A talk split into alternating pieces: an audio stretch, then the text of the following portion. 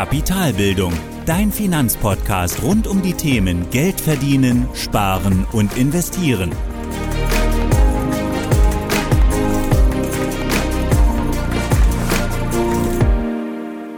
Hallo und willkommen zu einer weiteren Folge meines Podcasts. Ich bin Thorsten von Kapitalbildung und heute starten wir mit der ersten Folge einer kleinen Miniserie. Also eine Serie, in der wir gemeinsam die einzelnen Geldanlagen betrachten und dabei werden wir in den nächsten fünf Folgen alle wichtigen Aspekte der bekanntesten Anlageprodukte ausarbeiten. Dabei geht es vor allem um, oder dabei geht es um Anleihen, Aktien, Immobilien, Gold und natürlich auch ETFs. Und hierzu gibt es immer das gleiche Muster. Also zuerst leiten wir eine Definition des Begriffes her, um ein gemeinsames Verständnis zu haben. Anschließend kümmern wir uns um die relevanten Details zum jeweiligen Thema und zum Schluss kommen wir dann zum praktischen Wissen und auch zu meinen persönlichen Erfahrungen und Einschätzungen. Heute beginnen wir mit dem Thema Aktien. Lass uns also direkt starten und zuallererst eine Definition des Begriffs herleiten, um wie gesagt ein gemeinsames Verständnis von Aktien zu haben. Und hierzu schauen wir nochmals zurück auf die letzten beiden Folgen, wo wir über die Börse gesprochen haben. Und auf der Börse oder an der Börse werden eben genau diese Aktien gehandelt. Also du kannst sie dort kaufen oder verkaufen. Und dabei sind Aktien die Anteile von börsennotierten Unternehmen. Und diese Unternehmen haben sich bei der Emission ihrer Unternehmensanteile Eigenkapital beschafft, indem sie eben ihre Anteile an der Börse verkaufen und den Besitzern dieser Anteile, also den Aktionären, dafür einen Mehrwert versprechen. Und dieser Mehrwert besteht aus der Gewinnbeteiligung, also in Form von Dividenden und einem, und einem relativen Stimmrecht auf der regelmäßigen Hauptversammlung. So gesehen also, wenn man Aktien jetzt definieren möchte, sind Aktien oder ist eine Aktie ein Unternehmensanteil einer Aktiengesellschaft, welches die Mitgliedschaftsrechte des Aktionärs verbrieft. Das heißt also, du investierst dein Geld in ein Unternehmen und für das Risiko, das du unweigerlich trägst, profitierst du vom Wachstum des Unternehmens und hast ein anteiliges Mitbestimmungsrecht. Natürlich muss dir auch hier klar sein, dass dieses Wachstum kein gegebenes Gesetz ist, denn Unternehmen können auch pleite gehen oder einfach in wirtschaftliche Schieflage geraten. Und damit eben auch der Aktienkurs des Unternehmens und schlussendlich damit auch dann dein Geld. Deswegen ist es ja auch so extrem wichtig, gerade bei Aktientiteln, diese bewusst zu wählen, denn das Risiko des gesamten Investments trägst zu 100% du selbst. Aber erstmal zum Verständnis, Aktien sind eben ähm, Gewinnbeteiligung, nein, Entschuldigung, Aktien sind eben Unternehmensanteile einer Aktiengesellschaft, welche die Mitgliedschaftsrechte des Aktionärs verbrieft. Das sind Aktien. Und mit dieser Definition schauen wir dann jetzt nochmals genauer hin und kommen damit dann zu den Details. Denn hier gibt es einige Feinheiten, auf die du stoßen wirst, wenn du eben mit Aktien handeln möchtest oder wenn du mit Aktien deinen Vermögensaufbau vorantreiben möchtest. Fangen wir erstmal mit den unterschiedlichen Arten von Aktien an. Und hier gibt es vier Paare, die Aktien voneinander unterscheiden. Wir haben erstens, also das erste Paar, Stammaktien und Vorzugsaktien. Hier ist es so, dass bei einer Stammaktie hast du eben auch das Stimmrecht auf der Hauptversammlung, auf, auf der Hauptversammlung. Also du kannst das Veto einlegen gegenüber dem Vorstand. Also du hast das Stimmrecht. Und bei Vorzugsaktien hingegen hast du eben dieses Stimmrecht genau nicht aber immer noch die Dividenden als Gewinnbeteiligung. Also Stammaktien versus Vorzugsaktien, erstes Paar. Das zweite Paar sind dann die Inhaberaktien und Namensaktien. Und hier geht es um die Übertragbarkeit von Aktien. Und so ist es dann bei einer Inhaberaktie ist es so, dass die Rechte eben dem Besitzer der Aktie zustehen. Bei einer Namensaktie hingegen muss der Besitzer zuerst im Aktienregister eingetragen sein. Und ein gutes Beispiel für eine besondere Namensaktie ist beispielsweise die deutsche Lufthansa. Denn durch das ähm, Luftverkehrsabkommen muss die Lufthansa eben mehrheitlich in deutschem Besitz sein. Und daher müssen die Aktionäre auch zu einem in das Aktienregister eingetragen werden. Und zum anderen müssen auch bestimmte Aktionäre, also beispielsweise aus dem Ausland, vom Handel ausgeschlossen werden. Und dieses Ausschließen vom Handel, das nennt man dann vinkulierende Namensaktien wobei Vinkulation das lateinische Wort für binden oder fesseln ist. Also zweites Aktienpaar Inhaberaktien versus Namensaktien. Das dritte Paar sind dann die Nennwert- und Stückwertaktien und bei Nennwertaktien sind das eben Aktien, die bei der Ausgabe einen festen Wert haben. Also beispielsweise beträgt das Grundkapital eines Unternehmens eine Milliarde Euro. so werden bei einer Nennwertaktie von einem Euro gleich eine Milliarden Aktienanteile ausgegeben. Anders bei den Stückaktien. Hier ist es eben so, dass man zuvor die Stückzahl der Aktien festlegt. Also ich möchte zum Beispiel eine Milliarden Aktien ausgeben und schaut sich dann an, wie groß ist denn das Grundkapital und eben genau dann werden eben diese eine Milliarden Aktien zu einem bestimmten Preis eben anhand oder errechnet anhand des Grundkapitals ausgegeben. Also hier drittes Paar Nennwert und Stückaktien. Das vierte und letzte Paar, das sind junge Aktien versus alte Aktien. Und hier ist es eben so, dass manche Unternehmen durch die Ausgabe von weiteren Aktien eine Kapitalerhöhung erwirken können. Und dadurch kommen eben auch weitere Anteile in Umlauf, die dann entsprechend jünger sind als die alten Aktien. Und diese nennt man dann junge Aktien. Und diese ursprünglichen, die alten Aktien, zum Beispiel von einem IPO, das sind dann wie gesagt die alten Aktien. Und als Ausgleich dafür erhalten Besitzer von diesen alten Aktien besondere Bezugsrechte, die sie dann entweder nutzen können oder auch am Markt verkaufen können. Das ist also dann das vierte Paar junge versus alte Aktien. Für dich als Anleger machen diese ganzen Unterscheidungen keinen großen Unterschied. Vielleicht merkst du es manchmal gar nicht, ähm, ob du eine Namens- oder Inhaberaktie hast. Es ist meistens auch gar nicht so wichtig, ob du, ob deine Aktie als Nennwert oder als Stückwert notiert hat. Ähm, auch ob deine Aktie jung oder alt ist, sollte egal sein. Das sind alles Details. Wichtig ist nur, dass du es schon einmal gehört hast und du weißt, warum du in das jeweilige Unternehmen investiert hast. Wenn du natürlich unbedingt an den Hauptversammlungen teilnehmen möchtest und ein Stimmrecht haben möchtest, dann musst du natürlich darauf achten, auch eine Stammaktie zu besitzen und eben entsprechend keine Vorzugsaktie. Aber ansonsten sind das im Prinzip Details, ähm, Begriffe, die dir dort begegnen werden, wenn du dich mit dem Thema Aktien beschäftigst. Und hier solltest du einfach wissen, dass es so verschiedene Arten von Aktien gibt. Ähm, oftmals merkt man das nicht, aber gerade was das Stimmrecht angeht, solltest du zumindest einen Unterschied zwischen Stammaktien und Vorzugsaktien kennen. Ein weiteres Detail oder das zweite Detail unserer Betrachtung, das ist die Benennung von Aktien. Und hier gibt es ganz einfach vier Stück. Zum ersten der Name, dann die Wertpapierkennnummer, die WKN, dann die ISIN und das Ticker-Symbol. Fangen wir mit, mit, dem Namen an. Der Name ist ganz einfach der Name des Unternehmens, also zum Beispiel Coca-Cola. Ganz einfach. Dahingegen gibt es dann auch noch die Wertpapierkennnummer, die WKN, und das ist eine sechsstellige Zeichenkombination zur eindeutigen Identifizierung für in Deutschland handelbare Wertpapiere. Die gibt es seit 2003 auch in Form der ISIN und ISIN bedeutet International Securities Identification Number oder auf Deutsch auch internationale Wertpapierkennnummer. Die wurde 2003 eingeführt, um eben die Wertpapierkennnummer zu ersetzen. Trotzdem gibt es aber weiterhin immer noch die Wertpapierkennnummer. Die ISIN ist hingegen zur WKN ähm, eine zwölfstellige Buchen, äh, Buchen, Buchstaben- und Zahlenkombination und soll wie gesagt die WKN ersetzen. Und dabei hat die ISIN immer den gleichen Aufbau. Die ersten beiden Zeichen, das ist der Ländercode, also zum Beispiel DE für Deutschland oder US für USA. Die folgenden neun Zeichen sind dann die NSIN, also die National Securities Identifying Number. Und zum Schluss gibt es immer noch mal eine Prüfziffer. Und so ist jede ISIN aufgebaut. Als vierte Kennzeichnung gibt es dann noch das Ticker-Symbol und das ist eben die Abkürzung einer Aktie. Und die besteht immer aus ein bis vier Buchstaben, nee, Entschuldigung, aus drei bis vier Buchstaben. Und diese Abkürzung wird fast ausschließlich in den USA verwendet. Trotzdem stößt man ab und an auch hier als Deutscher mal auf genau diese Abkürzung. Beispielsweise hat ähm, die Firma Ford die Abkürzung F oder Apple hat die Abkürzung AAPL oder BMW ist BMW 3. Wenn jetzt diese ganzen Bezeichnungen mal anschauen möchtest, klick dich einfach bei mir in die Show Notes, geh zum Blogbeitrag und hier findest du auch beispielsweise ein Unternehmen eben ähm, in allen vier Bezeichnungen. Hier habe ich jetzt als Beispiel dann Apple genommen. Das findest du in dem Blogbeitrag. Schau einfach gerne mal vorbei. Das sind die vier Bezeichnungen oder Benennungen, die es für Aktien gibt. Also es gibt einmal den Namen, dann die Wertpapierkennnummer, die WKN, dann die ISIN, die ISIN und noch zum Schluss das Ticker-Symbol als Abkürzung.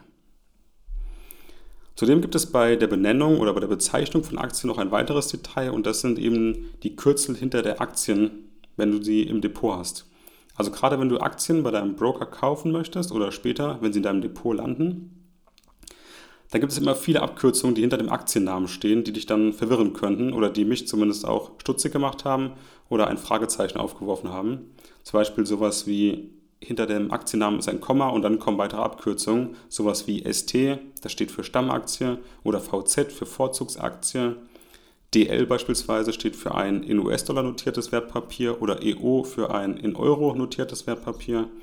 Und eine schöne Auflistung findest du zum einen in den Show Notes, aber auch wieder ein weiteres Beispiel, ähm, wie so eine Aktie aussehen kann. Hier jetzt am Beispiel habe ich mir rausgepickt die Coca-Cola ähm, als Unternehmen und da werden wir auch dann, oder da gibt es als Beispiel dann genau diese Abkürzung als Erklärung, was das denn bedeutet, wenn diese Aktie so in deinem Depot landet und diese Abkürzungen damit drinstehen. Also für die Aktienbenennung kannst du gerne mal in, in den Blogbeitrag schauen. Da findest du, wie gesagt, zwei sehr schöne Beispiele, ähm, an denen es auch deutlich wird, wie diese Bezeichnungen aussehen. Jetzt kommen wir dann zum nächsten Detail, dem dritten Detail, und das sind die Aktienwerte also die Größe einer Aktie. Und jetzt hatten wir schon mal in Folge 31 gesprochen, da ging es um die Marktkapitalisierung und den Aktienindex. Und die Marktkapitalisierung ist einfach gesagt der Kurswert einer Aktie mal die ausgegebenen Anteile. Und daran bemisst man eben die Größe des Unternehmens, also die Marktkapitalisierung. So gibt es dann entsprechend eben Large Caps für große Unternehmen, Mid Caps für mittelgroße Unternehmen und Small Caps für kleinere Unternehmen. Genauere Werte und auch Beispiele findest du auch hier in den Show Notes. Da ist eben die Folge 31 verlinkt. Oder du kannst auch einfach in Folge 31 im Podcast selbst einfach reinhören. Und das sind im Prinzip die Details zu den Aktien. Wir wissen jetzt, was Aktien sind. Wir haben darüber gesprochen, welche Arten von Aktien es gibt. Wir haben danach noch über die Aktienbenennung gesprochen, also der Name, die Wertpapierkennnummer, die ISIN und das Tickersymbol. Und zum Schluss nochmal ganz kurz über die Aktienwerte, dass es hier eine Art Sortierung gibt von klein nach groß, also Small, Mid und Large Cap. Jetzt kommen wir dann zum praktischen Wissen, also dem letzten Teil unseres Musters, das wir für jede Geldanlage anwenden wollen in unserer Miniserie. Und da habe ich jetzt drei Fragen bereitgestellt. Und zwar, wo finde ich denn Aktien? Also in welchen Produkten finde ich Aktien? Und da gibt es eben zwei Bereiche, in denen du Aktien findest. Einmal als Einzelwerte, also alleinstehend für sich. Und hier hast du eben alle Rechte und Pflichten eines Aktionärs. Du kaufst beispielsweise ähm, 10 Anteile der Apple-Aktie. Das ist ein Einzelwert. Der zweite Punkt oder der zweite Ort, an dem du Aktien findest, das sind Fonds. Und da gibt es eben Aktien in gesammelter Form. Und da hast du eben genau diese Rechte oder nicht alle Rechte als Aktionär, beispielsweise das Stimmrecht überträgst du dann an die Fondsgesellschaft. Was Fonds sind, was Fonds sind, haben wir bereits auch besprochen in einer früheren Folge. Auch das findest du in den Show Notes. Wichtig ist hier nochmal zu nennen, dass es eben aktive und passive Fonds gibt. Aktiv mit Fondsmanager und passiv ohne Fondsmanager und eben ein Index nachbildend. Und das sind die sogenannten ETFs. Auch zu den ETFs wird es noch eine eigene Folge in dieser Miniserie geben. Also hierzu kommen wir dann später nochmal. Aber Aktien an sich findest du erstmal in Einzelwerten selbst an der Börse und aber auch in Form von Fonds als gesammelte Form. Die nächste Frage wäre dann oder ist dann, wie kauft man Aktien? Und hierzu brauchst du eben einen Online-Broker, der deinen Kauf oder deinen Verkauf an der Börse platziert, ein Depot zur Aufbewahrung und ein Verrechnungskonto zugehörig zum Depot. Und dabei gehe ich jetzt einfach mal die Schritte aus meiner eigenen Erfahrung durch, äh, mit meiner eigenen Bank, so wie ich meine Aktien eben kaufe oder verkaufe. Und eben genau meine Erfahrung oder genau den Prozess, so wie ich auch meine Aktien kaufe. Ja, zuallererst, klar, logge ich mich ein bei meinem Online-Broker. Danach suche ich mir dann den passenden ETF, Fonds oder Einzelwert raus über den Namen oder die WKN. Ähm, dann schaue ich mir nochmal vielleicht eine kurze Info dazu an, wie ist der aktuelle Kurswert, wie waren die Schwankungen zuletzt, also alles, was mich in dem Sinne dann nochmal interessiert. Klicke dann auf Kaufen, wenn ich dann die Entscheidung getroffen habe und möchte das Produkt oder die Aktie oder den Fonds wirklich kaufen. Klicke auf Kaufen und hiernach wählt man dann zuerst den Handelsplatz aus. Also beispielsweise die Börse Frankfurt oder Tradegate oder Xetra. Also ein Handelsplatz, wo dann auch schon entsprechend die Handelsplatzgebühren aufgelistet sind. Hier siehst du dann auch schon die entsprechenden Kurse an der jeweiligen Börse und die unterscheiden sich natürlich auch. Je nachdem, wie oft dieses Produkt oder wie oft diese Aktie an der Börse gehandelt wird, je oft das gehandelt wird, desto fairer oder desto transparenter ist der Preis natürlich und in der Regel auch desto günstiger ist der Preis dort. Danach kannst du dann eben die Anzahl der Aktienanteile, nachdem du den Handelsplatz ausgewählt hast, dann wie gesagt wählst du die Anteile aus, also wie viele Anteile du davon kaufen möchtest. Außerdem kannst du dir nochmal hier den aktuellen Kurswert anschauen und durch die Angabe der Anteile wird dann eben der aktuelle Kaufwert berechnet. Zum Handel würde ich dann immer empfehlen, egal ob Kauf oder Verkauf, ein Orderlimit zu setzen. Wenn du das nämlich nicht tust, dann können die Kursschwankungen eben ja, sehr ungünstig ausfallen, sodass du entweder zu einem teuren Zeitpunkt verkaufst, äh, kaufst oder zu einem günstigen Zeitpunkt verkaufst. Und daher hier immer mit Limits handeln, das ist einfach die sichere Seite, ähm, indem du eben sagst, zu welchem Preis du kaufen oder verkaufen möchtest. Danach kannst du auch noch die Gültigkeit deines Angebots bestimmen, also dass beispielsweise dieses Angebot oder dieser Wert gilt für 30 Tage oder 10 Tage oder auch nur bis morgen. Das Maximum beträgt hier bei meiner Bank jetzt ähm, drei Monate und so lange ist entsprechend das Angebot auch gültig. Als Zusammenfassung erhältst du dann, wie eben schon gesagt, den Preis, damit eingerechnet ist dann beispielsweise die Anteile mal dein eingestelltes Limit plus eben auch noch die Ordergebühren, die oben drauf kommen, plus die Handelsplatzgebühren, die oben drauf kommen. Also so, dass du in etwa weißt, sollte ich zu diesem Kurswert kaufen, zu genau meinem Limit, dann habe ich in etwa diese Kosten zu erwarten. Hast du dann die Order eingestellt, wird deine Bank oder dein Online-Broker genau diese Order für dich an der jeweiligen Börse platzieren findet sich dann ein Verkäufer oder auch Käufer, löst seine Order aus und die Anteile wandern dann vom fremden Depot in dein Depot oder umgekehrt. Und die Zahlung dieses Handels wird immer mittels deines Verrechnungskonto beglichen. Und das ist eben nicht dein Girokonto, sondern das ist das zugehörige ja, Verrechnungskonto deines Depots, wovon eben die Zahlungen gezogen werden, wo aber auch genauso wieder Erträge drauflaufen, also Dividenden oder wenn du eine Aktie verkaufst und das Geld, was du dort erhältst, landet auch dann unmittelbar auf deinem Verrechnungskonto. Das gibt es immer kostenlos zum Depot mit dazu, zumindest bei meiner Bank, genauso wie das Direktdepot kostenlos ist. Und wenn du dort handeln möchtest, muss eben dieses Konto, das Verrechnungskonto auch gedeckt sein. Wenn du also für 1000 Euro handeln möchtest, dann sollten da auch genau, sollten da auch 1000 Euro mindestens drauf sein. Sonst kannst du diese Order eben auch entsprechend gar nicht einstellen. Ja, und haben dann, wie gesagt, die Anteile, das Depot gewechselt, also sind dann zu dir übergelaufen oder auch von dir ins fremde Depot. Dann bist du der Besitzer der gekauften Anteile oder der neue Besitzer hat dann seine Anteile und kurze Zeit später kommt dann auch die Abrechnung in den Posteingang als Zusammenfassung mit den Anteilen, zu welchem Kurs wurde gekauft, welche Ordergebühren sind angefallen, inklusive, Handelsplatzgebühren.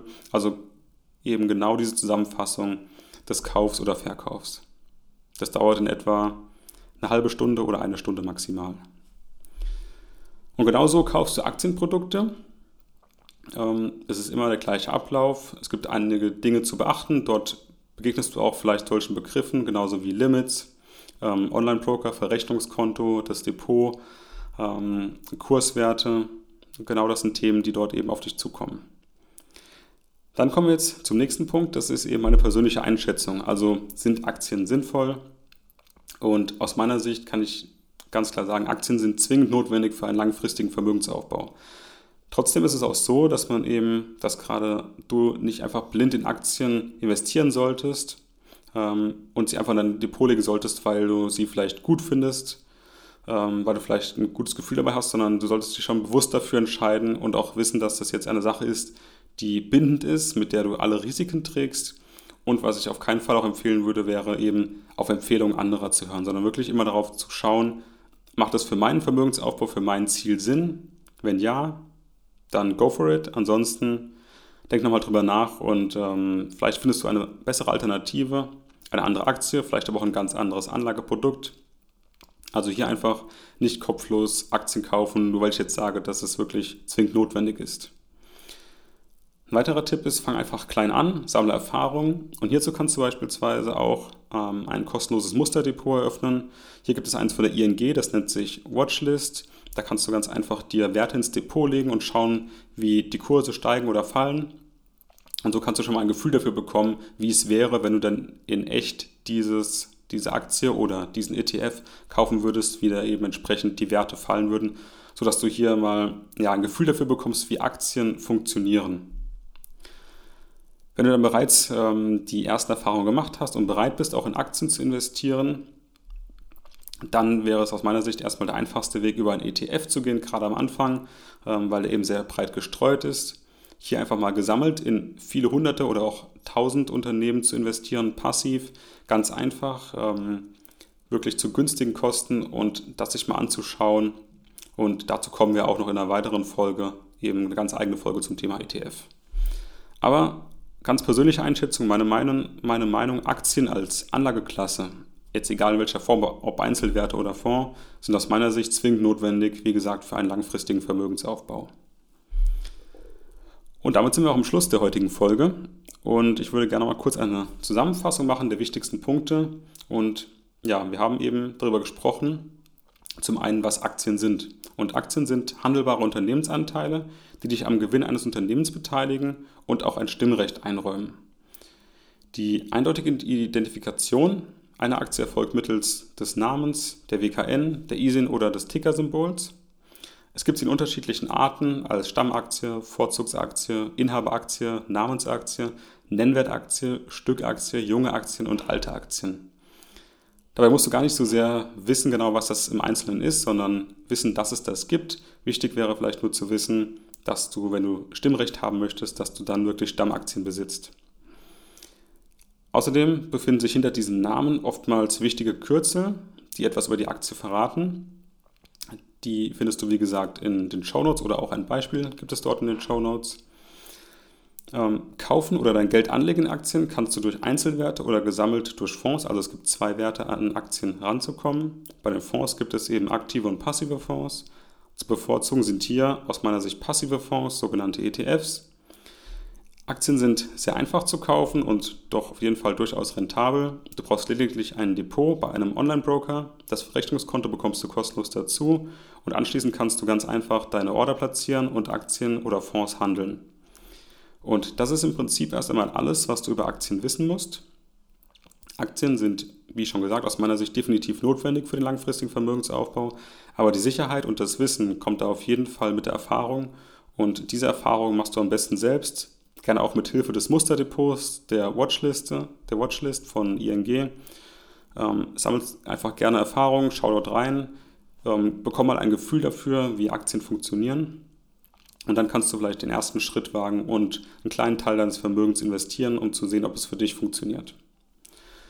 Damit sage ich für heute erstmal vielen Dank fürs Zuhören und beim nächsten Mal beschäftigen wir uns dann mit den Anleihen. Zum Schluss der heutigen Folge bekommst du dann noch ein passendes Zitat von André Costolani. Einer Straßenbahn und einer Aktie darf man nie nachlaufen. Nur Geduld, die nächste kommt mit Sicherheit. Das war die heutige Podcast-Folge von Kapitalbildung. Alle wichtigen Links und Infos findest du in den Show Notes. Hast du Lust auf noch mehr hilfreiches Finanzwissen? Dann folge Kapitalbildung auf Facebook und Instagram oder besuche die Website www.kapitalbildung.org.